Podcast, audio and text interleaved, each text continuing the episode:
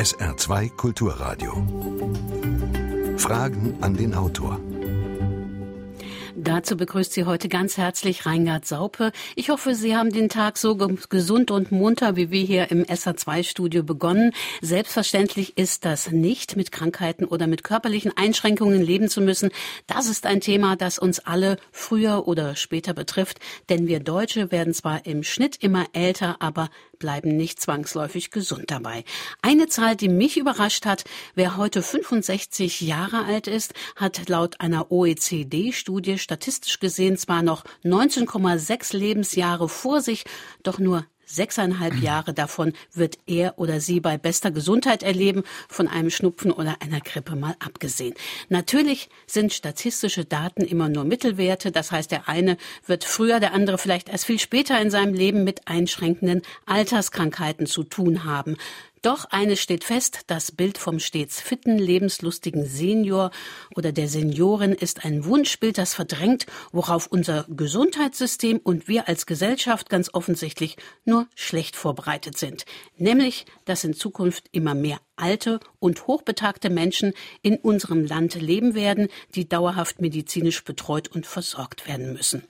Der demografische Tsunami, der auf uns zurollt, bedroht das gesamte medizinische System, schreibt der Medizinjournalist Raimund Schmid.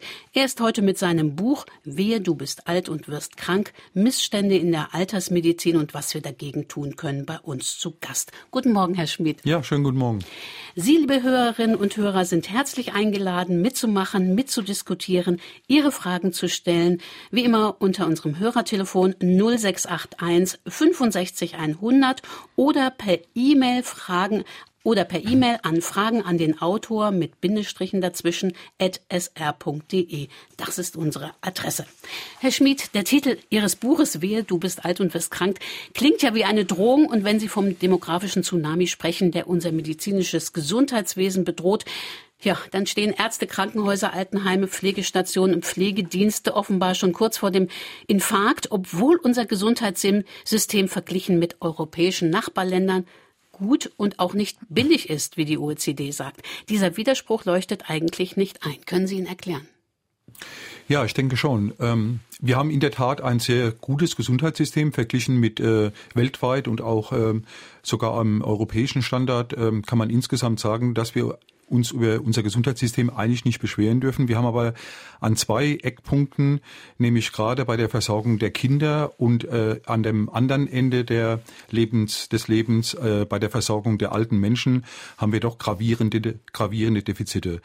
Aufgrund des von Ihnen ja auch schon angesprochenen demografischen Tsunamis ist es so, dass wir wirklich äh, noch nicht auf diesen Tsunami vorbereitet sind weil uns, weil eine Welle von alten und äh, zunehmend kranken Menschen auf unser ja ohnehin schon sehr ähm, wackeliges, würde ich es mal nennen, Gesundheitssystem jetzt zurollt und ähm, schon jetzt überall die Kapazitäten nicht ausreichen.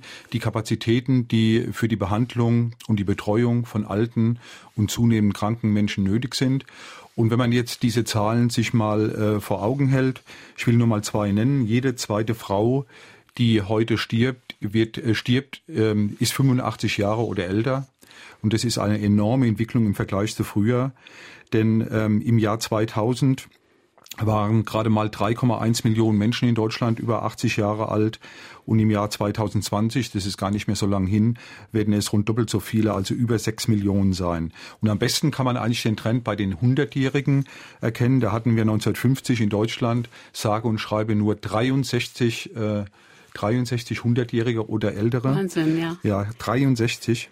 Und ähm, jetzt im Jahr 2017 sind es schon etwa zwei, äh, und rund 20.000 und im Jahr 2025 werden es über 44.000 100-Jährige oder ältere sein. Daran sieht man die ganze Dynamik dieser Entwicklung und daran sieht man auch, dass dieser Begriff demografischer Tsunami gar nicht so gar nicht so abwegig ist. Ja, was mir an Ihrem Buch auch gefallen hat, dass Sie nicht nur auf Probleme und Missstände hinweisen, die äh, allen, die alt sind oder auch Eltern und Verwandte haben, die medizinisch betreut werden müssen, nur allzu vertraut sind, sondern, und ich finde, das macht eben Ihr Buch so lesenswert, Sie sind durch ganz Deutschland gereist und haben nach Beispielen und Modellprojekten gesucht, die etwas verändern und verbessern können. Ich glaube, das interessiert unsere Hörer und Hörerinnen auch ganz besonders. Wir haben schon vor der Sendung E-Mails bekommen, die genau danach fragen, was muss muss sich ändern? Was kann sich ändern? Das ist natürlich ein weites Feld. Ich würde gerne noch mal mit einer Vergleichszahl beginnen, die mich in Ihrem Buch überrascht hat. Da zitieren Sie diese OECD-Studie, die belegt, dass 65-Jährige in Deutschland lediglich sechseinhalb gesunde Jahre noch zu erwarten haben, während es in Frankreich und sogar in Großbritannien, dessen Gesundheitssystem ja eigentlich als Schreckgespenst gilt, für viele mehr als zehn Jahre äh, noch gesund sind. Von den skandinavischen Ländern ganz zu schweigen. Dort dürfen sich 65 Jahre Jährige noch auf bis zu 15 Jahre in Gesundheit freuen. Heißt das, wir Deutschen ruinieren uns so lange die Gesundheit, bis wir schließlich in einem kostspieligen Reparaturbetrieb landen? Was ist da, was ist bei uns anders? Ja, es sind vor allem zwei Dinge, die bei uns anders sind. Das erste ist, dass in den, gerade in den skandinavischen Ländern, äh, die ja hier als, äh, als positive, als äh, positive Vergleichszahl immer mit uns, verglich, mit uns verglichen werden, dass in den skandinavischen Ländern äh, viele alte Menschen viel länger in der Gesellschaft integriert sind. Ähm, die Arbeitszeiten sind länger, sie haben länger Verantwortung, sie sind länger äh, sozusagen mit, mit, in, mit, mit dabei und ähm, das liegt äh, und das, und das führt dazu, dass äh, man nicht so früh isoliert ist, dass man nicht so früh möglicherweise in Depressionen verfällt, dass man nicht so früh seine lang gehegten Kontakte verliert. Und das ist also eine, eine ganz wichtige, das ist eine ganz wichtige Entwicklung eigentlich, die in diesen skandinavischen Ländern zu beobachten ist und die bei uns eben genau andersherum läuft, wo man, wo viele alte Menschen eigentlich froh sind, dass sie äh, möglichst früh aufhören mit, mit ihrer beruflichen Tätigkeit und dann aber häufig in ein Loch fallen. Und der, der andere andere Bereich ist ähm, in den skandinavischen und auch in den Benelux-Ländern ist die Zuwendung, äh, die weit über das Medizinische hinausgeht, zum Patienten, Zeit für den Patienten ist, ähm, hat eine ganz andere Bedeutung als bei uns in Deutschland, wo wir, wo alles, wo alle alten Patienten und übrigens nicht nur alte Patienten, sondern jüngere mittlerweile auch, durch das System geschleust werden. Niemand so richtig äh, Zeit findet, sich um den alten Patienten zu kümmern. Und das ist eigentlich, beginnt schon bei der Notfallaufnahme, geht, geht über die stationäre Versorgung, geht über die ambulante Betreuung zu Hause und geht, äh, und geht auch, äh, und ist auch in der Nachsorge so so dass ähm, so dass jetzt der zweite große Unterschied ist, da wird in Skandinavien und in den anderen Ländern, die eben mehr gesunde Lebensjahre haben, eine viel viel größere Bedeutung äh, gesetzt und da wird auch mehr investiert in, in diese Zuwendung für den Patienten. Das ist halt auch, auch nicht nur eine Frage der, nicht nur eine Frage des Willens, sondern auch eine Frage des Systems und letztlich auch wiederum der Finanzierung. Ja, und wir haben schon äh, erste Hörerfragen. Der Gesundheitszustand im Alter hängt im Schnitt entscheidend auch von Lebensweise und Lebensstil in jüngeren Jahren ab. In einer Gesellschaft, wo fahrtfußlastige, meist stark fett- und zuckerhaltige Ernährung in vielen Haushalten an der Tagesordnung ist, wo ein eklatanter Bewegungsmangel und Übergewicht bereits bei den Jüngsten in unserer Gesellschaft verbreitet sind, ist die Tendenz zu Folgeerkrankungen spätestens in höherem Alter doch geradezu vorprogrammiert. Ja, besser hätte man eine dritte Begründung, die jetzt auf Ihre vorige Frage ja war, eigentlich gar nicht liefern können. Das passt jetzt wie die Faust aufs Auge. Das ist natürlich vollkommen richtig, was der Hörer sagt, dass wir, ähm, dass wir einfach äh, schon in den, nicht nur in den, in den Kindheitsjahren, sondern dann in den, in den Folgejahren den Grundstein äh, für, ein, für ein gesundes Leben im Alter auf jeden Fall legen müssen. Und das hängt mit, viel mit Lebensgewohnheiten zusammen. Und das ist genau, was ich immer auch sage. Man darf nicht nur alles auf den Staat und auf das System und auf die Politik abschieben und sagen, machte mal für uns, ja, es muss viel mehr passieren für uns. Das ist auch, diese Forderungen sind auch richtig. Aber jeder muss auch auf sich schauen und äh, diese Punkte, die der Hörer jetzt genannt hat, sind genau die Punkte, die dazu führen, dass wir äh, oder auch Gründe, die mit dazu führen, dass wir nur auf diese 6,5 oder 7 hm. wirklich hm. noch gesunden, vollgesunden Lebensjahre kommen. Obwohl das ja offenbar auch vielleicht etwas mit einer kulturellen Grundhaltung zu tun hat. Denn es ist ja nicht so, dass es in unserem Land an Präventionsangeboten fehlt. Die AOK gibt Ernährungskurse, äh, bietet äh, Bewegungskurse an. Es ist da nicht so, dass es sozusagen äh, das System da keine keine Hilfestellung ja, leistet. aber die, die, die, diese Angebote müssen halt auch angenommen werden. Ich meine, jeder weiß, dass man sich im, gerade je älter man wird, sich zunehmend mehr bewegen sollte oder äh, vielleicht, wenn man es nie getan hat, aus beruflichen Gründen, weil man keine Zeit hatte oder familiär zu sehr eingebunden hat, irgendwann dann mit der Bewegung, wenn mehr Zeit ist, mal anfängt, ja. Und äh, die AOK bietet und alle anderen Krankenkassen auch bieten äh, Sturzpräventionskurse, die bieten äh, Abspeckkurse, die bieten, bieten viele Kurse an, die, äh, die genau in diese, genau in diese Richtung gehen aber ähm, sie werden halt nur sehr bedingt oder sehr reduziert angenommen und da müssen sich die müssen sich die Betroffenen, die alten Menschen und auch die Angehörigen schon ein bisschen teilweise selbst an die eigene Nase fassen, wenn sie ähm, wenn sie das nicht wahrnehmen, was an Angeboten eigentlich existiert. Man muss sich eigentlich nur mal umschauen, wenn wenn sie heute mal in irgendeinen Park gehen, wo viele alte Menschen sind. Viele sind einfach extrem übergewichtig auch und können können eben diese Bewegung, die im Alter noch nötig wäre und die eigentlich auch äh, natürlich sinnvoll wäre, gar nicht mehr so leisten, weil sie einfach viel zu viel Gewicht und damit auch eine gewisse Trägheit einhergeht. Gewicht mitbringen und eine Trägheit dann einhergeht. Hm, das heißt, wir haben tatsächlich ein Riesenproblem bei der Eigenverantwortung, ja, dass man Eigenverantwortung ja. für sich und für seine Gesundheit übernimmt. Man darf es nicht übernimmt. darauf jetzt allein reduzieren, das würde ich jetzt, so weit würde ich nicht gehen, aber die Eigenverantwortung des Einzelnen spielt eine ganz große Rolle. Hm, hm. Ja, Eigenverantwortung heißt ja auch, wie kann ich für mein Alter vorsorgen? Äh, ich habe schon erwähnt, dass SR2-Hörerinnen und Hörer uns vor der Sendung bereits äh, eine E-Mail geschrieben haben. Alle fragen danach, was muss ich ändern? Und das beginnt für eine Hörerin mit der Frage, worauf muss ich mich gefasst machen, bevor ich alt und krank werde? was muss ich wissen, wo finde ich Beratung, damit ich selbstbestimmt und frei Vorsorge für mein Alter treffen kann. Was würden Sie da jemandem raten, der sozusagen an der Schwelle steht zum Altwerden? Ja, man kann, ähm, man kann natürlich äh, für sich sehr viel tun. Man sollte möglichst frühzeitig, äh, denke ich, ist so das, ist so das Wichtigste, Regelungen treffen, was, äh, was dann passiert, wenn man eben nicht mehr selbstbestimmt äh, Herr, der, Herr der eigenen Situation ist. Und das kann eben sehr schnell passieren. Wir haben ja drei, wir haben ja drei Ereignisse, die im Alter äh, zu 90 Prozent vorkommen, wo sich das Leben von alten Menschen radikal verändert. Das eine Ereignis ist der Schlaganfall, das andere Ereignis ist der leichtere, meist glücklicherweise meist als leichterer Herzinfarkt und der der, das dritte Ereignis und auch das häufigst eintretendste Ereignis ist der Sturz. Mhm. Dies, das sind drei Ereignisse, die die dann dazu führen, dass die ganze Kette, die dann in Gang kommt, von der Notfallaufnahme bis zur Nachsorge und alles, was dazwischen drin liegt, das ist ja ganz viel Krankenhausaufenthalt, Reha, Wiedereingliederung, die Frage, kann ich wieder nach Hause, kann ich nicht mehr nach Hause und wenn ich nicht mehr nach Hause kann, wo kann ich dann hin? Diese ganzen Fragestellungen verändern dann das Leben radikal. Und äh, manchmal ist man natürlich durch so ein Ereignis so stark, so stark betroffen, dass man ähm, vielleicht auch gar nicht mehr eigenständig Entscheidungen treffen kann. Deswegen ist es wichtig, frühzeitig, vorzeitig, vorher Entscheidungen zu treffen. Und da geht es insbesondere um zwei Punkte.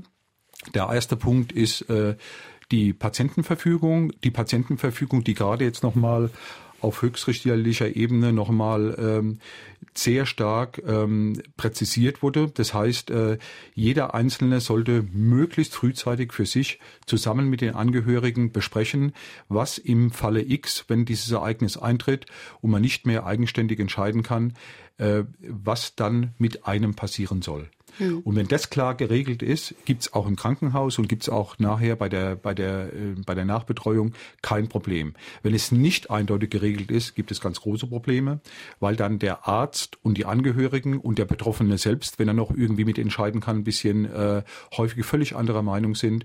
Und das führt dann häufig zu ganz großen Missverständnissen und äh, auch zu Handlungen, die nicht unbedingt im Sinne des alten Patienten sind. Was glauben Sie denn, wie viele Menschen haben überhaupt so eine Patientenvollmacht und eine Vers Ja, es gibt so eine Zahl mit uh, ungefähr ähm, so zwei ähm, zwei Millionen etwa, sagt man, die äh, von Menschen, die älter als 60 Jahre sind. Allerdings haben diese Patientenverfügungen, das ist jetzt nur noch so eine quantitative Zahl, die aber über die, die aber nichts aussagt über, über die Wirksamkeit dieser Patientenverfügung, weil viele Patientenverfügungen sind ähm, sehr, sind ähm, hand, handgefertigt, haus, hausgemacht und ähm, sind im, äh, sind im konkreten Fall häufig gar nicht gültig.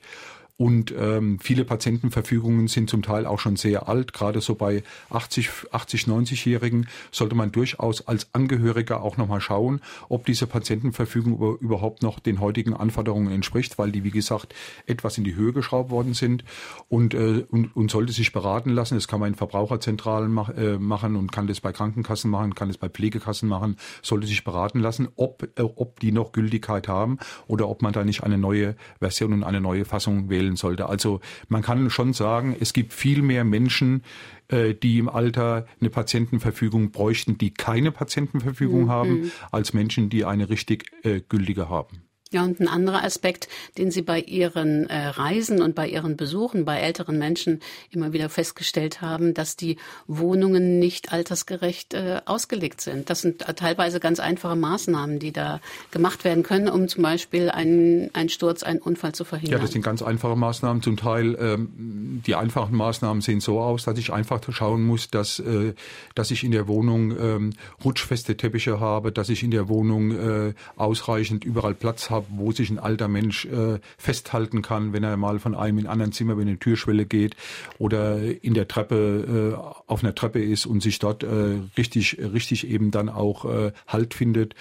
Ähm, es geht ähm, darum, dass in der Wohnung nachts gerade, wo die meisten Stürze passieren, ähm, wenn der alte Mensch auf die Toilette muss, dass dort ähm, zum Beispiel automatisch ein Licht angeht. Ähm, das ist heute mit ganz einfachen Maßnahmen möglich, dass man eben nicht im Dunkeln in die Toilette tappt und irgendwo vor der Toilette dann auf die, auf die Nase fällt, mit diesen schon vorhin beschriebenen, äh, beschriebenen sehr schlimmen Folgen, bis hin zu, äh, zu einer Eliminierung von irgendwelchen Kabeln, die irgendwo in der Wohnung herumliegen. Meist sind die im Flur gleich, wenn man reinkommt, äh, vom Telefon oder, oder von, von, von anderen Geräten ähm, liegen die rum und äh, das sind alles Dinge, die ganz, ganz leicht vermeidbar sind. Und es gibt auch so ein bisschen weitergehende Maßnahmen, wie zum Beispiel eine Wohnraumanpassung, die, äh, die für alte Menschen eben besser passt als die, als die Wohnung, die schon seit 20, 30, 40 Jahren, wo der alte Mensch ja noch viel jünger war, eben gepasst hat. Da gibt's ganz viele Möglichkeiten in der Küche, im Bad, äh, überall. Und da gibt's sogar Finanzierungsmöglichkeiten von, ähm, bis zu 4000 Euro, die, die man, die man bekommen kann mhm. für, mhm. für einen barrierefreien Umbau von äh, Bädern insbesondere und auch Küchen. Ähm, und auch die Vermieter von Wohnungen können, äh, können sich dort bei der Kreditanstalt für Wiederaufbau sehr, sehr preisgünstig, also praktisch zinslos äh, Kredite beschaffen bis zumindest mal 5000 Euro, wo sie, äh, wo sie auch selbst was äh, zur Aufwertung ihrer, ihrer Wohnung tun können. SR2 Kulturradio. Wir sprechen heute mit dem Autor Raimund Schmid über sein Buch Wehe, du bist alt und wirst krank, Missstände in der Altersmedizin und was wir dagegen tun können. Und wir haben eine neue Hörerfrage. Ich möchte den Autor bitten, etwas zu dem hochwirksamen Mittel Strophantin zu sagen, das früher vor allen Dingen in der Versorgung von Herzkranken verwendet wurde, aber auch viele andere segensreiche Wirkungen hat. Es wäre gerade in der Altersversorgung für Patienten sehr wichtig, ist aber von der Pharmalobby vom Markt geboxt worden. Hat der Autor hierzu nähere Informationen? Können Sie überhaupt was dazu sagen? Nee, hat der Autor nicht. Äh, da würde ich mich auch sehr zurückhalten. Ich, ich, ich kenne zwar das Mittel, bin aber jetzt sozusagen ja Medizinjournalist und bin kein äh, behandelnder Arzt und äh, denke, sollte mich da auch von meiner Funktion her etwas, äh, etwas zurückhalten. Ähm, da, dazu würde ich mich jetzt ehrlich gesagt nicht gern äußern und äh, ist auch nicht so primär meine Aufgabe. Aber worüber Sie geschrieben haben in Ihrem Buch sehr ausführlich und das fand ich auch erschreckend, wie viele verschiedene Medikamente hm. alte Menschen zu sich nehmen. Also äh, 14 Medikamente gleichzeitig, das ist überhaupt kein Ausnahmefall. Äh, und äh, dass es da offenbar auch äh, oft gar keinen Überblick gibt. Ja, äh, Ein alter Mensch geht zum Hausarzt, wird, bekommt dort Medikamente, geht zum zum Facharzt, bekommt wieder andere Medikamente, geht zur Apotheke, kauft sich noch Medikamente dazu, die frei verfügbar sind und äh, nimmt damit einen Medikamentencocktail ein, der unter Umständen schädlich ist. Ja, nicht nur unter Umständen, sondern, äh, sondern tatsächlich.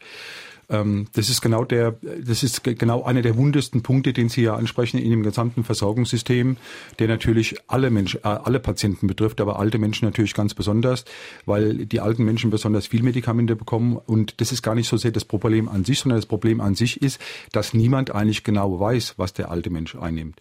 Denn er bekommt äh, Mittel verordnet vom Hausarzt, er bekommt Mittel verordnet vom Hausarzt, äh, vom Facharzt, er bekommt Mittel verordnet vom Krankenhausarzt.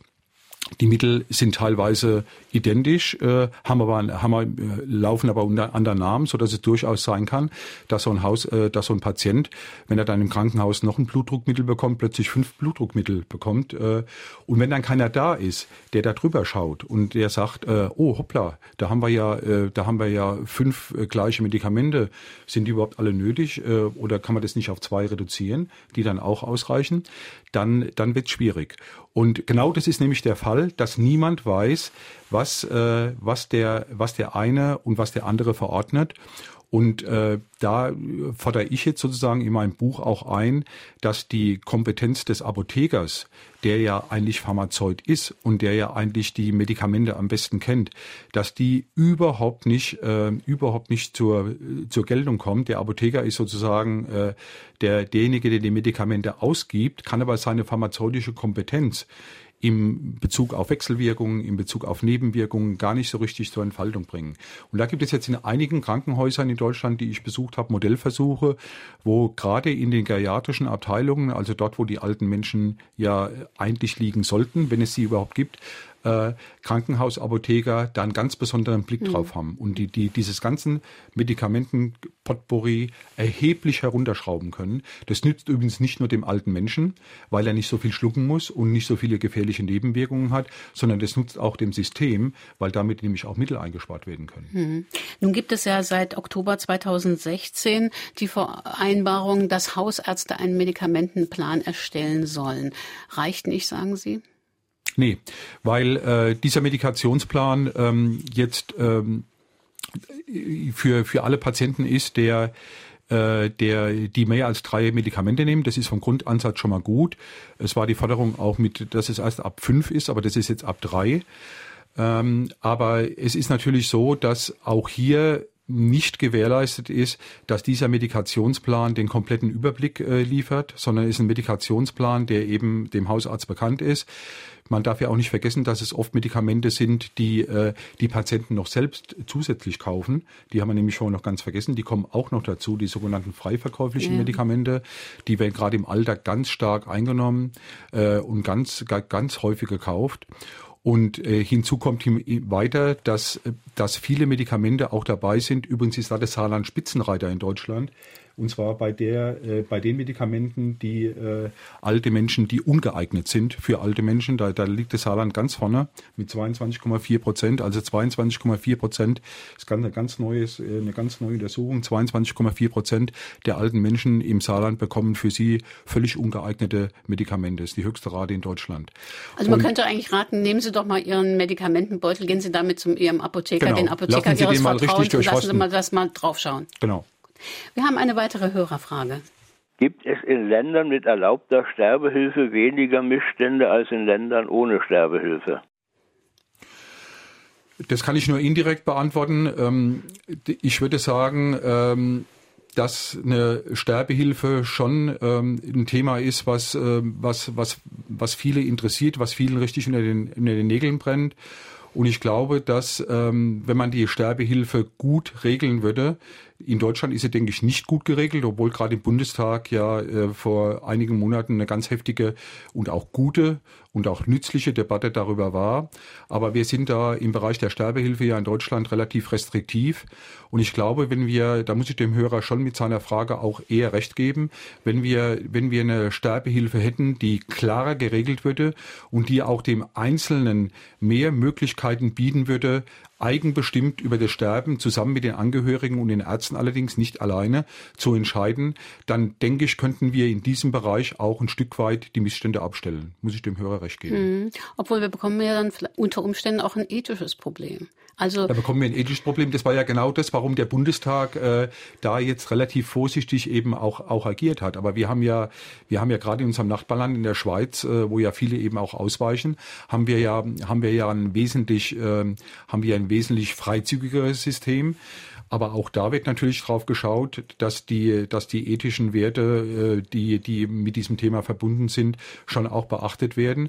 Und ich denke, das Beispiel der Schweiz, wo ja im Übrigen viele Deutsche auch versuchen auszuweichen, um dort, äh, um dort eben sozusagen äh, ein selbstbestimmte, ein selbstbestimmtes Sterben stärker sozusagen ähm, für sich, für, für sich zu bekommen und äh, ähm, für sich zu lösen, ähm, dass es da, dass da trotz dieser Freizügigkeit auch äh, die ethischen Werte nicht über Bord geworfen worden sind. Also tendenziell gebe ich dem Hörer recht, wobei man allerdings sagen muss, dass natürlich das ein ganz schwieriges äh, Problem ist, wo sich die Politiker auch ganz schwer tun. Ist ja auch eine Einzelfallentscheidung oft in der Politik und keine Parteienentscheidung. Allein daran sieht man schon mal, das ist ja auch eine Ausnahme. Allein daran sieht man schon mal, wie schwierig und diffizil dieses Problem ist. Aber ich denke, dass wir in ein Stück weit mehr Selbstbestimmung bei uns schon dazu beitragen würde, dass wir die Missstände, die, die der Hörer angesprochen hat, da ein bisschen in den Griff kriegen könnten. Ja, das glaube ich schon. Hm, hm. Es gibt offenbar äh, viele Hörer, die sich äh, mit Angeboten fürs Alter, äh, die das interessiert, Versorgung im Alter, mehr Informationen. Wir hören noch mal rein in eine Hörerfrage. Es gibt eigentlich äh, öffentliche Angebote, die nicht umsonst sind. Und das, das scheut auch manchen Alten, sich da an diesen Fitness-Sachen äh, zu beteiligen. Aber im Fernsehen sind täglich Gymnastikangebote. Und dann möchte ich einer Vorrednerin widersprechen. Es gibt, die gesagt hat, dass es viele alte Menschen zu dick wären und so. Und es gibt nach meinem Ermessen, und das sehe ich täglich, sehr viele junge Frauen, die wirklich sehr übergewichtig sind. Und dann möchte ich auch Angehörigen empfehlen, mal Pflegekurse zu machen und nicht immer dann äh, die alten Leute nur durch Pflegedienste zu vertreten. Das waren jetzt gleich mehrere Anregungen. Mehrere Fragen. Mehrere ja. Fragen in einem. Vielleicht äh, wollen Sie, können wir darauf nochmal schauen, auf die Angebote. Also es gibt offenbar Angebote, die kosten aber was. Es gibt aber äh, sicherlich auch andere. Wie, wie, wie ist da die Situation? Wie würden Sie sagen, ist es zu unübersichtlich? Ist es tatsächlich zu kostspielig? Ähm, ja. Würde ich nicht sagen. Es gibt, es gibt viele Angebote, also am, am besten, um sich dann Überblick äh, zu verschaffen, äh, über diese Angebote, über die vielfältigen, jede, jede Stadt sowieso, mittel, mittelgroße, kleinere Städte auch schon und größere Städte sowieso hat ähm, hat eine Übersicht über ähm, hat so Wegweiser äh, Broschüren für für für alte Menschen. Die gibt's also wirklich überall. Die habe ich in überall gesehen wo man sich einen sehr guten Überblick verschaffen kann die liegen also meist auch in der Gemeinde aus oder können in der, in der, in der Kommune angefordert werden oder abgeholt werden wo meistens über einen Zeitraum von einem halben Jahr oder auch manchmal über ein ganzes Jahr eine ganze Vielzahl von, äh, von Angeboten äh, aufgeführt sind. Das geht, äh, das geht über Sportangebote, über Fitnessangebote, speziell fürs Alter, manchmal auch ähm, Angebot. War zum Beispiel in einer Kommune wo ähm, einmal in der Woche auch ein Angebot ist für ein gemeinsames Mittagessen für, für alte Menschen, die, die, die allein sind, die da zusammenkommen und wo einer das koordiniert. Ja, das ist für die alten Menschen ganz, ganz wertvoll. Die essen da zehn Minuten und bleiben vier Stunden zusammen, obwohl sie eigentlich hm. zum Essen zusammenkommen, weil sie ja, sich viel austauschen, ja. viel zu erzählen. Es gibt ganz, ganz viele Angebote. Also, um die Frage der Hörerin konkret zu beantworten, es muss nicht, es gibt auch äh, kommerzielle Angebote, das ist richtig, aber man muss, wenn man jetzt ähm, vielleicht weniger Geld hat oder, oder meint, dass man von den kommerziellen Angeboten ähm, da vielleicht ein bisschen ausgenutzt wird oder die zu teuer sind, auf die muss man eigentlich in der Regel nicht zurückgreifen. Mhm. Man kann, man kann schon, man kann schon äh, das äh, auch in kleineren Gemeinden Angebote, findet man Angebote vor, die man nutzen kann. Man muss sich nur in der Gemeinde einfach mal informieren oder bei der Krankenkasse vielleicht, wo man versichert ist, informieren, was es eigentlich bei der Kasse oder was es bei der Kommune, in der man wohnt, gibt. Hm. Was ich aber auch interessant fand in dem Zusammenhang, dass es offenbar ähm, eben an den Kommunikationswegen, dass es da noch hapert und äh, dass alte Menschen nicht von alleine diese Angebote finden und dass es sehr sinnvoll sein kann, wenn es da Mittler gibt, ja, äh, wenn es Kümmerer gibt, wenn es Mittler gibt, auch zum Beispiel dieses äh, Modell Gemeindeschwester Plus in Rheinland-Pfalz, das hat mir sehr gut gefallen. Vielleicht genau. können Sie mal erzählen, genau. was die machen. Ja. Ähm. Die Gemeindeschwester Plus ist, ist zum Beispiel genau so eine, so eine, so eine ähm, so eine Kraft, die genau die Zuwendung und die genau die Fragestellungen aufgreift, mit denen häufig der alte Mensch, gerade wenn er dann auch krank ist, beziehungsweise die Angehörigen äh, überfordert sind. Die Gemeindeschwester Plus, die kümmert sich eben, ähm, die, die, die kommt zu den Menschen nach Hause, die kümmert sich darum, äh, um die Wohnungssituation, die kümmert sich darum, wie die nächsten Schritte sind, was jetzt gemacht werden muss oder wo man sich hinwenden kann, um die nächsten Schritte einzuleiten. Wenn man zum Beispiel jetzt, wenn es darum geht, ob der betroffene alte Mensch eine eine Pflegeeinstufung. Das heißt ja heute, jetzt seit 1. Januar 2017 auch Pflege, Pflegegrade. Es gibt jetzt hm. fünf Pflegegrade. Vorher waren es Pflegestufen.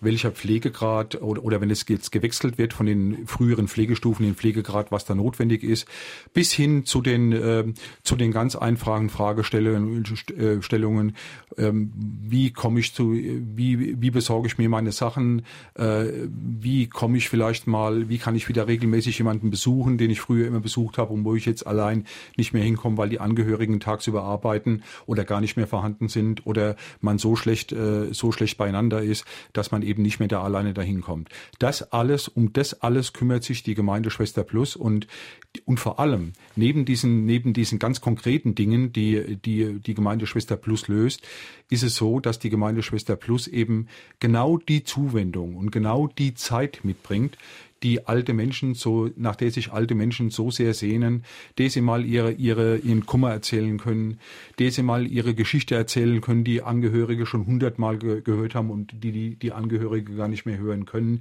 Wir kennen das ja alles teilweise aus der eigenen Familie und von, von unseren eigenen sozusagen äh, Großeltern. Das leistet alles äh, die Gemeindeschwester Plus und damit ist sie eine ganz wertvolle Unterstützung ja. und zwar für den betroffenen alten Menschen, für die Angehörigen und damit auch für das System. Ja, Einsamkeit ist auch ein Thema, was unsere Hörer beschäftigt. Die medizinische Versorgung ist in Deutschland im Alter recht gut, nach meinem Dafürhalten. Aber wenn wir älter werden, verlassen uns die Kommunikationspartner. Der Partner stirbt oder Freunde sind weg, sterben vielleicht auch. Es folgt Trauer und Einsamkeit. Oft die Folgen davon sind Depression und Alkohol oder andere Süchte. Männer sind wohl eher betroffen von diesem Phänomen. Was kann ich früh genug dagegen tun?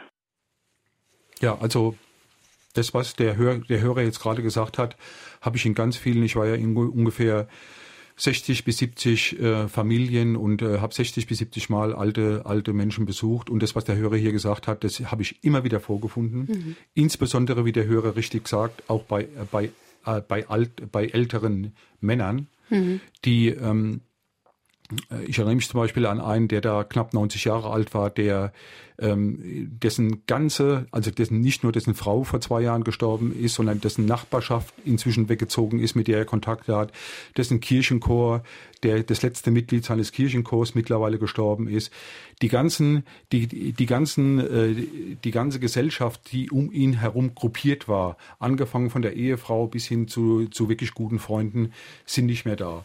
Und das führt, das führt genau dazu, dass der ähm, dass dann dieser betreffende Mensch, den ich besucht habe, wie der Hörer richtig beschrieben hat, dass er sozusagen frühzeitig mit dem Leben selbst in gewisser Weise abschließt, depressiv wird und, ähm, ähm, und nur einmal, im, wenn man nur einmal im, am Tag einen Kontakt hat, wenn eine Haushälterin mal kommt und das Essen vielleicht vorbeibringt oder einmal in der Woche die Wohnung sauber gemacht wird, ist es ein, einfach viel zu wenig für einen alten Menschen, der immer im Leben stand, der immer Kontakt gehabt hat. Und diese Einsamkeit führt dann eben auch in Depression und äh, führt nicht selten sogar auch äh, zu Selbstmordgedanken. Da war, war ich auch bei zwei alten Menschen, die gesagt haben, was, was ist das Leben jetzt noch für mich wert? Jetzt, jetzt fragt der Hörer, ähm, wie kann ich mich dagegen wappnen? Ich denke, dass die einzige Möglichkeit ist, dass man dass man versucht, äh, solange es geht, eben noch ähm, in der Gesellschaft eben zu bleiben, indem man eben sich, äh, indem man eben nach nach außen rausgeht, indem man sich bewegt, indem man versucht, vielleicht auch mal den einen oder anderen neuen Kontakt zu knüpfen. Ich weiß, dass es im Alter schwerfällt, mhm. weil wenn alles weggestorben ist und, oder, oder alle nicht mehr da sind oder weit weg sind, Kinder sind oft auch heute weit weg und nicht mehr, nicht mehr in der Nähe, dass, dass das ganz schwer fällt. Aber man muss einfach schauen, dass man sich zu Hause nicht isoliert. Man muss versuchen, diese Isolation zu überwinden. Man muss rausgehen. Man sollte mal in, dann in eine Wirtschaft gehen und dort mal Mittagessen. Man sollte schauen, ob man nicht alte, andere andere alte Betroffene irgendwo findet, die, die, die denen es eben genauso geht und sich mit denen dann zusammenschließt. Also ich habe auch gemerkt, wenn alte Menschen das, äh, gerade alte Männer dann auch, von denen jetzt ja gerade die das versuchen, ja, dass man da doch wieder ein Stück weit mehr ein bisschen Lebensfreude gewinnt. Hm. Ist es nicht auch ein Appell an die Kommunen, äh, sich mehr Gedanken zu machen um die Gesundheitsvorsorge und um, ums Kümmern einfach? Ja, für die, die Kommunen sind bisher eigentlich völlig außen vor ge äh, gewesen und haben da, äh, haben da ganz wenig geleistet. Es gibt jetzt aber seit 1. Januar 2017 dieses sogenannte Pflegestärkungsgesetz 3 und dieses Pflegestärkungsgesetz 3 sieht jetzt, ähm, ist ja speziell auf die Rolle und die, äh, die Bedeutung der Kommunen bei der, bei der Betreuung und äh, Unterstützung von alten Menschen ausgerichtet. Und da erhoffe ich mir jetzt schon, da, da auch Gelder jetzt da fließen ähm, vom Staat über die, ähm, über dieses neue Pflege Bedürftigkeitsgesetz, denke ich schon, dass äh, die Kommunen dort jetzt künftig ihrer Verantwortung stärker gerecht werden und äh, dort wesentlich mehr leisten, als sie in der Vergangenheit geleistet haben. Äh, es sind, wie gesagt, ganz einfache Maßnahmen, die, die, ich war zum Beispiel in, in einer Stadt, wo eine, in Hessen, wo eine Kommune ähm, einfach in der Mitte, das waren mehrere Kommunen sogar, die nebeneinander lagen, in der Mitte so ein kleines Büro aufgemacht hat, so eine kleine Anlaufstelle aufgemacht hat, wo auch Gemeindeschwestern, heißen dort in Hessen auch Gemeindeschwestern, mhm. ähm, äh, mehrfach in der Woche als Ansprechpartner zur Verfügung stehen, wo alte Menschen hinkommen können, sich austauschen können, fragen können, was sie tun können, was es für Angebote gibt, ähm, wo die Gemeindeschwestern, wenn die nicht mehr aus dem Haus raus können, die alten Menschen, zu die alten Menschen auch aufsuchen, wo auch ein Mittagstisch einmal in der Woche angeboten wird. Solche, solche Modelle kann jede kleine Gemeinde eigentlich in Gang bringen. Die kostet nicht viel, die kostet nur äh, Engagement und eine gewisse, eine gewisse, man muss eine Idee haben, wie man es umsetzt.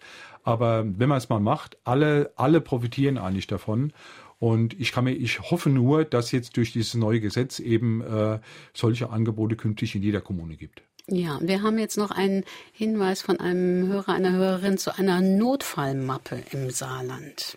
Es wird immer so viel über Fitness, über, über Gesundheit, über äh, Bewegung, über Ernährung geredet, aber es kommt fast nie die geistige Mobilität. Und äh, die, geistige Gesunderhaltung zur Sprache. In Dänemark habe ich das ganz anders erlebt. Da gab es Historiker, äh, Ausflüge für alte Leute und, und gemeinsames Reden und so.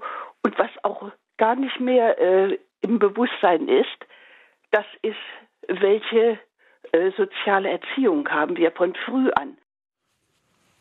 Ja, das ist vielleicht auch eine gute Anregung, die die Hörerin gegeben hat. Brauchen wir gar nicht weiter zu kommentieren. Auch geistige Mobilität äh, ist ganz wichtig. Hören wir jetzt doch nochmal in die, äh, in die Frage mit der Notfallmappe rein. Ja, ich möchte einen Hinweis geben darauf. Äh, Sie haben eben die Unübersichtlichkeit der Medikamenteneinnahme angesprochen. Es gibt im Saarland und auch in anderen Bundesländern eine sehr gut ausgearbeitete Notfallmappe. Die ist völlig umsonst. Die kann man sich auch im Internet runterladen. Dort kann man alles genau hinterlegen. Jedes Medikament, das eingenommen wird, auch Patientenverfügungen sind damit eingeflossen.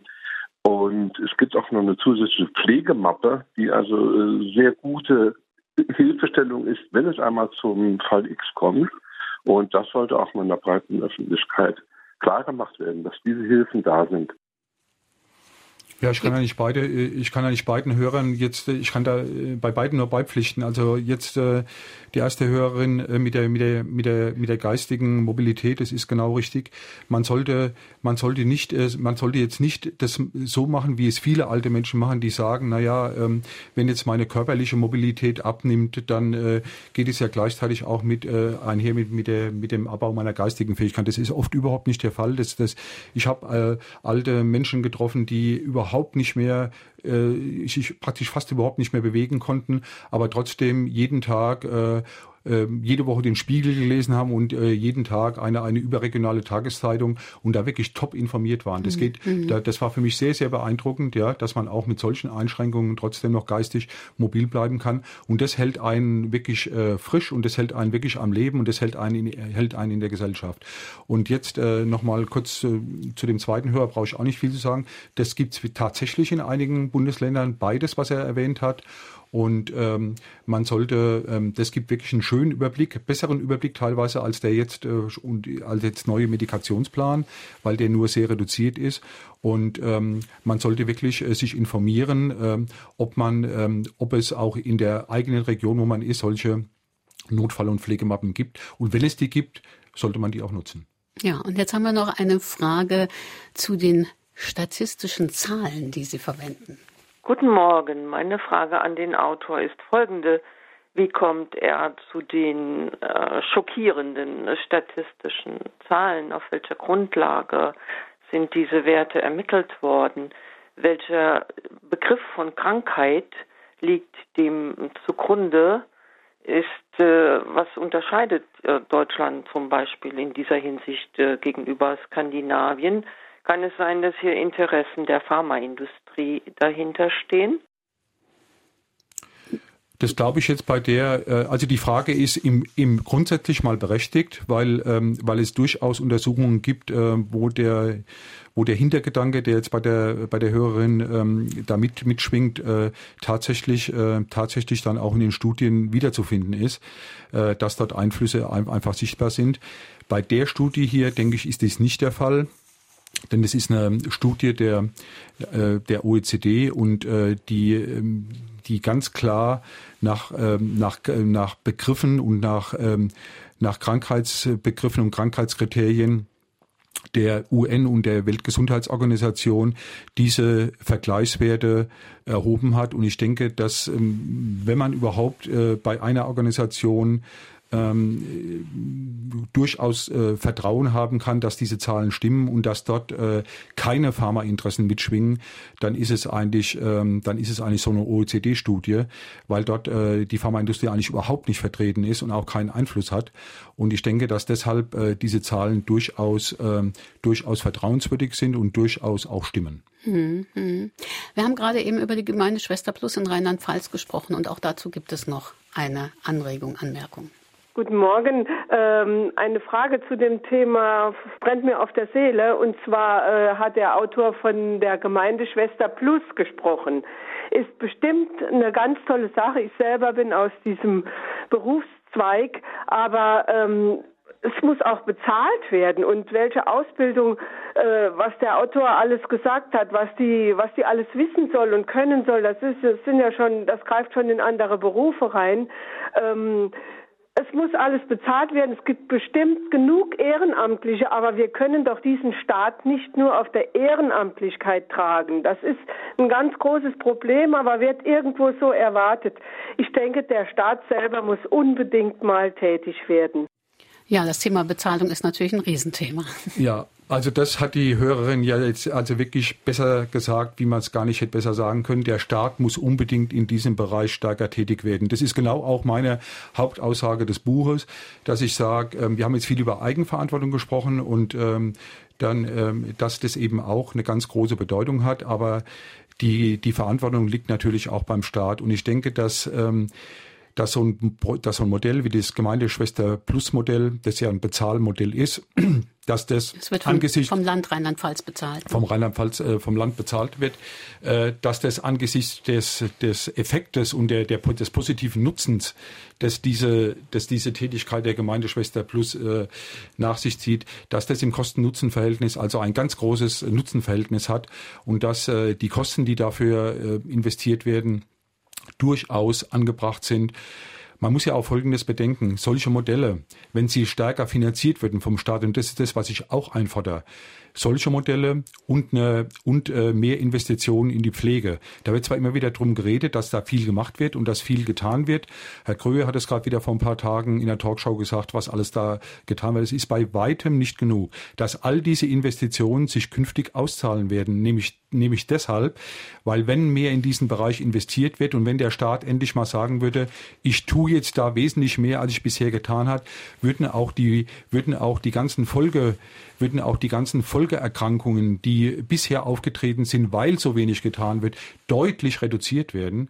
Und ähm, da, dadurch könnten auch wieder Kosten gespart werden. Und wie wir stellen das in den Modellen, die ich besucht habe, wo besonders viel für alte Menschen und für kranke Menschen getan wird, ja genau fest, dass da die, die Folgekosten deutlich geringer ausfallen. Mhm. Und das ist bei der Politik noch nicht angekommen. Und das fordere ich als Autor ein, von der Politik ein, dass da endlich mal, ähm, dass da endlich mal jetzt in, in richtig ernsthaft und in breiterem Maße gehandelt wird. Und ich erhoffe mir jetzt gerade in, jetzt bei der Bundestagswahl, wo ja das Thema Pflege und Betreuung ja auch, äh, wie es jetzt aussieht, eines der Themen sein wird, die dort diskutiert wird, ähm, dass da, dass wir da vielleicht durch den Wahlkampf und dann mit der neuen Bundesregierung ein klein bisschen neuen Schwung kriegen. Ja, und eins ist ja auch klar, äh, wir können die medizinische Versorgung und Betreuung nicht nur den Ärzten überlassen. Äh, wir müssen auch sozusagen oder andere Modelle, die Sie gefunden haben, die eben Altenpfleger, die äh, eben Gemeindeschwestern, die medizinische Fachangestellte sozusagen mit einbinden, also auch ganz neue Berufsbilder entwickeln, dass ja. dort eigentlich die Zukunft hingeht. Genau. Der Hörer, der eine Hörer hat es ja vorhin äh, auch sehr gut gesagt, indem er gesagt hat, unsere medizinische Versorgung, die eigentliche medizinische Versorgung ist ja eigentlich, ähm, ist ja eigentlich ganz gut. Das hat er ja vorhin so gesagt, aber alles, was dann drumrum äh, ist, daran hapert Und das ist genau, das ist genau der Punkt und das sind genau diese, diese ganzen Gruppen, die Sie jetzt auch genannt haben, die, die müssen wir aufwerten. Da muss es viel mehr davon geben. Die müssen äh, speziell auf die alten, auf die Bedürfnisse von alten und kranken Menschen eben auch ausgebildet werden. Und da, da gibt's jetzt schon gute Ansätze. Zum Beispiel in Arztpraxen gibt's jetzt ähm, seit einigen Jahren die sogenannte Vera, äh, die gibt es überall in ganz Deutschland mittlerweile, Versorgungsassistentin in der Arztpraxis. Und diese Versorgungsassistentin in der Arztpraxis übernimmt heute ähm, häufig die Rolle des Arztes, indem sie eben alte und kranke Menschen zu Hause aufsucht, mit ihnen spricht, das nötige medizinische abklopft und dort, wo der Arzt nötig ist, eben hinzugezogen wird. Aber meistens wird der Arzt gar nicht gebraucht, weil die Versorgungsassistentin viel, viel äh, alleine regeln kann und sie in der Regel auch viel mehr Zeit mitbringt, als der, als der Arzt normalerweise hat und damit auch über das Medizinische hinaus, und das ist das, was vorhin der Hörer ja gemeint hat, über das Medizinische hinaus für den alten Menschen und deren Angehörigen viel, viel Gutes tun kann. Ja, das Thema Pflegekräfte und Politik beschäftigt auch unsere Hörer. Pflegekräfte, besonders in der Altenpflege, aber nicht nur, sind vielfach bereits nach wenigen Dienstjahren ausgebrannt, wie man so sagt, wechseln den Beruf oder werden früh verrentet. Die Politik, egal wer gerade am Ruder ist, bekommt dieses Problem ja schon seit Jahren nicht in den Griff. Was wäre Ihr Vorschlag? Sind die Pflegemodelle skandinavischer Länder vielleicht vorbildhaft und auf Deutschland übertragbar? Also ich denke, dass wir überhaupt erstmal dafür sorgen müssten, dass wir mehr Pflegekräfte bekommen und ähm, dann insgesamt auch die Pflegekräfte deutlich besser bezahlen. Ich hatte ja vorhin schon mal gesagt, dass immer wieder gesagt wird von der Politik, wir tun so viel für die Pflegekräfte.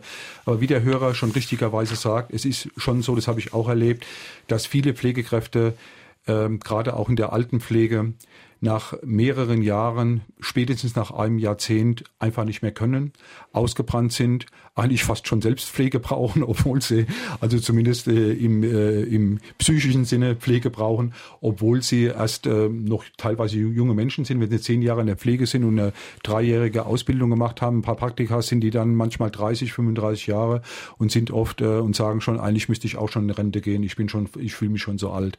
Das darf einfach nicht sein, weil diese, diese diese Pflegekräfte engagieren sich unglaublich für äh, nicht nur für alte Menschen, sondern überhaupt für alle äh, für alle Patienten. Und ähm, wenn man dann sieht, was die teilweise auch für eine Verantwortung haben, wenn sie nachts irgendwo alleine äh, sind oder wenn sie auch teilweise mit in der Medikamentenverordnung äh, mit involviert sind und in, in der Überwachung zumindest, wenn man sieht, was da für eine große Verantwortung ist und wenn man sieht, ähm, wie unterbesetzt viele viele Pflegeeinrichtungen und Pflegestellen sind und wenn man dann auch sieht, wie wenig diese Pflegekräfte verdienen, Altenpfleger ähm, bekommen ein Gehalt zwischen äh, 1800 und 2800, das ist regional und deutschlandweit sehr unterschiedlich, Euro pro Monat. Wenn man das sieht, angesichts dessen, was die leisten, ist das wirklich, ist das ein einziger Witz. Mhm. Und man muss endlich von der Politik jetzt mal über Lippenbekenntnisse hinaus und über ein paar hundert Millionen, äh, die da mal irgendwann in den letzten Jahren in das System reingepumpt wurden, deutlich hinausgehen und muss sagen, also im Prinzip brauchen wir eigentlich so eine Art Pflegerevolution Revolution in Deutschland.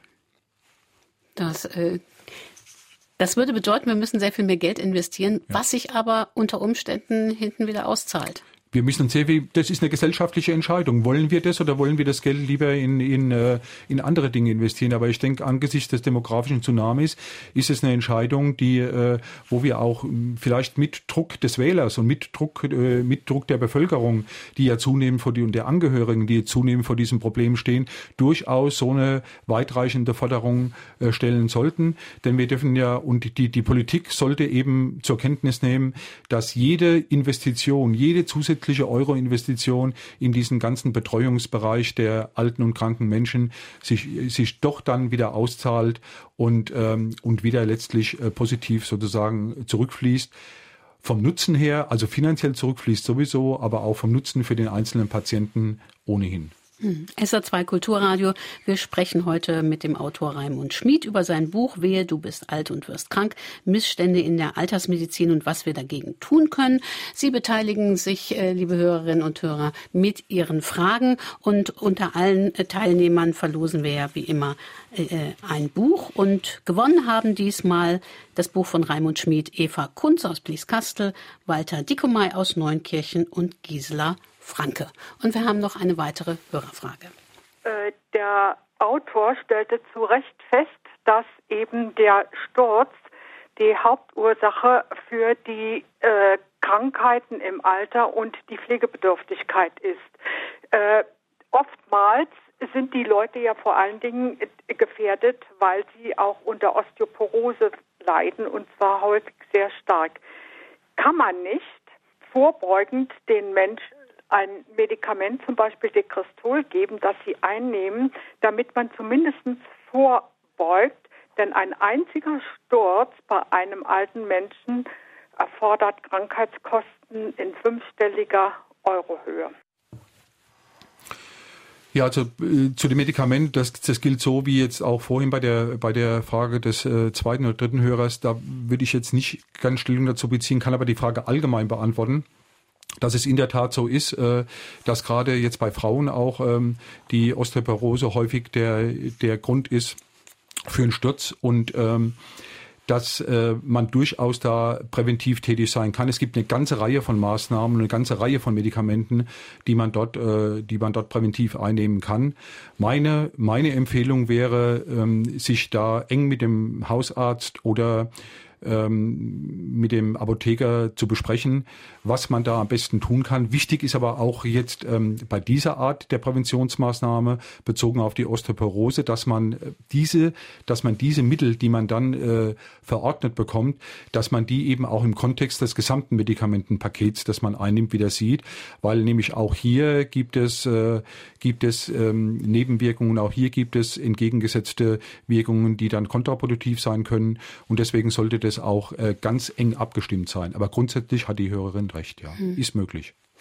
Wir sprachen eben gerade über die Pflegerevolution, die eigentlich stattfinden müsste und über das, was die Politik machen muss. Und Sie sprechen vom demografischen Tsunami. Und dazu habe ich eine Hörermail aus Bremen. Da schreibt ein Hörer, Das Problem der vielen alten, der geburtenstarken Jahrgänge ist doch nur ein vorübergehendes. Was danach kommt, sind sehr wenige alte Menschen. Man sollte dieses Problem deshalb nicht überbewerten und man sollte auch Begriffe wie Tsunami vermeiden. Es gibt demografische Probleme in Deutschland, die durch Potenzierung nicht ab, sondern zunehmen. Tatsächlich haben wir natürlich eine Situation, so wie in der Bildungspolitik auch. Äh, es wird geplant, äh, die Ergebnisse kommen erst sehr viele Sp äh, Jahre später und sie sind nicht immer angepasst an die demografische Entwicklung in Deutschland. Wir müssten sozusagen eigentlich viel schneller reagieren. Ja. Also das Argument jetzt zu sagen, dass wir in, äh, wenn ich es jetzt richtig verstanden habe, dass wir in 20 Jahren ja vielleicht dann wieder weniger oder in 30 Jahren wieder weniger ähm, alte Menschen haben, ähm, aufgrund der demografischen Entwicklung, das lässt sich ja erstens durch die Zahlen gar nicht belegen und äh, glaube ich wäre auch kein Argument, kein gutes Argument dafür, jetzt heute nichts zu tun oder nicht mehr zu leisten. Deswegen denke ich, äh, sollte man ähm, ähm, dadurch, dass die nächsten Jahre ähm, dieser, diese demografische Entwicklung äh, weiter, weiter voranschreitet und zwar in, in ganz großen Schritten, sollten wir jetzt, jetzt und in den nächsten Jahren handeln und nicht irgendwie das auf die lange Bank verschieben. Und ähm, deswegen fordere ich ja sozusagen diese Pflege- und Betreuungsrevolution ein, indem ich sage, ähm, jetzt ist Handlungsbedarf und nicht in, und nicht in 10 oder, oder 15 Jahren. Übrigens sind in 10 und 15 Jahren die Zahlen ja, was die alten und kranken Menschen betrifft, nach wie vor genauso hoch. Ist ja nicht so wie in der Bildungspolitik, dass wir immer diese Wellen haben, nach oben, nach unten, sondern hier in der, in der Gesundheitspolitik haben wir über die ab, nächsten absehbaren 20, 30 Jahre einen stetigen äh, Aufschwung nach oben.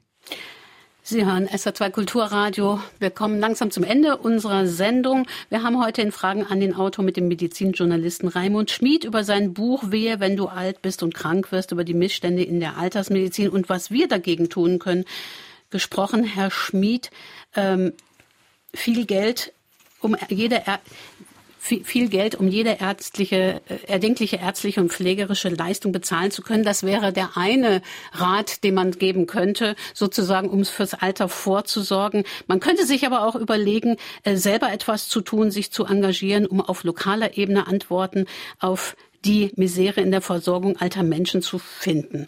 Ja, ich darf verraten, wir sind beide sozusagen äh, an der Schwelle zum Älterwerden. Sie haben Ihren 60. Geburtstag gerade hinter sich.